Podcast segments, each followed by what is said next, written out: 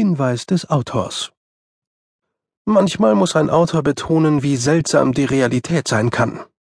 Die Methode, mit der Ankh-Morpork seine Überflutungsprobleme bewältigte, hat auch die Stadt Seattle im US-Staat Washington angewandt. Im Ernst. Sehen Sie es sich selbst an. Und probieren Sie die Muschelsuppe, während Sie dort sind. Das Gerücht breitete sich wie ein Lauffeuer in der Stadt aus. Und Lauffeuer hatten sich oft in Ankh-Morpork ausgebreitet, seit die Bewohner die Bedeutung des Begriffs Versicherung kannten. Die Zwerge können Blei in Gold verwandeln. Es summte durch die übel riechende Luft des Alchemistenviertels, wo man dieses seit Jahrhunderten zu bewerkstelligen versuchte und sicher war, es bis morgen schaffen zu können, oder zumindest bis zum nächsten Dienstag, aber ganz sicher bis zum Ende des Monats. Es ließ die Zauberer der unsichtbaren Universität spekulieren.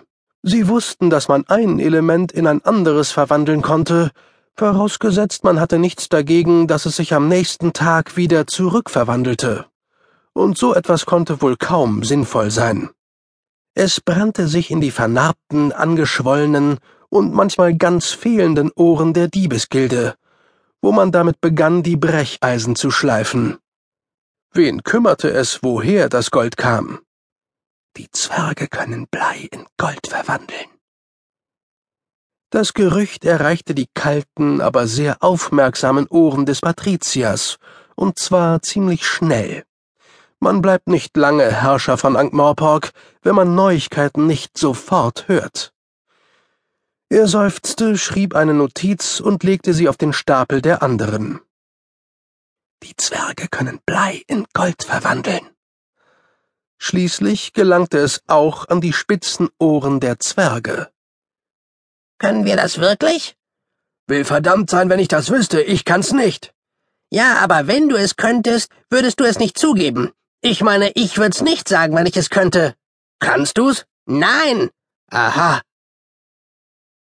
Das Gerücht erreichte auch die Ohren der Nachtwache beim Tordienst um zehn Uhr an einem frostigen Abend. Der Tordienst in Ankh-Morpork war nicht besonders anstrengend.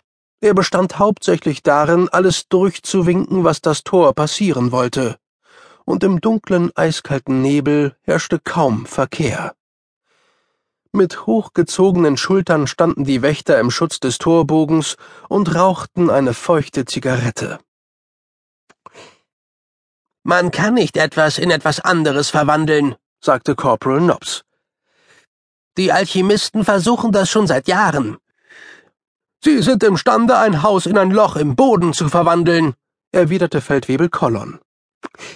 Das meine ich ja, sagte Corporal Nobbs. Es ist einfach nicht möglich. Es liegt an den Elementen. Das weiß ich von einem Alchemisten. Alles besteht aus Elementen, klar? Erde, Wasser, Luft, Feuer und Dingsbums ist allgemein bekannt. Alles hat sie in sich vermischt. Er stampfte mit den Füßen, um sich ein wenig zu wärmen. Wenn man Blei wirklich in Gold verwandeln könnte, wären alle damit beschäftigt, sagte er. Zauberer können es, meinte Feldwebel Kollon. Oh. Naja. Magie. Nobby winkte ab. Ein großer Karren rumpelte aus den gelbgrauen Schwaden, passierte das Tor und bespritzte Kollon, als er durch eine der Pfützen rollte, die zu den typischen Merkmalen der Straßen von Ankh-Morpork gehörten. Äh, blöde Zwerge, sagte er, als der Karren den Weg in die Stadt fortsetzte. Aber Kollon sprach dabei nicht zu laut. Es waren ziemlich viele, die den Karren schoben, meinte Corporal Nobbs nachdenklich. Der große Wagen wackelte um eine Ecke und geriet außer Sicht. Wahrscheinlich liegt's an all dem Gold, sagte Collon. Ha, ja, das dürfte die Erklärung sein.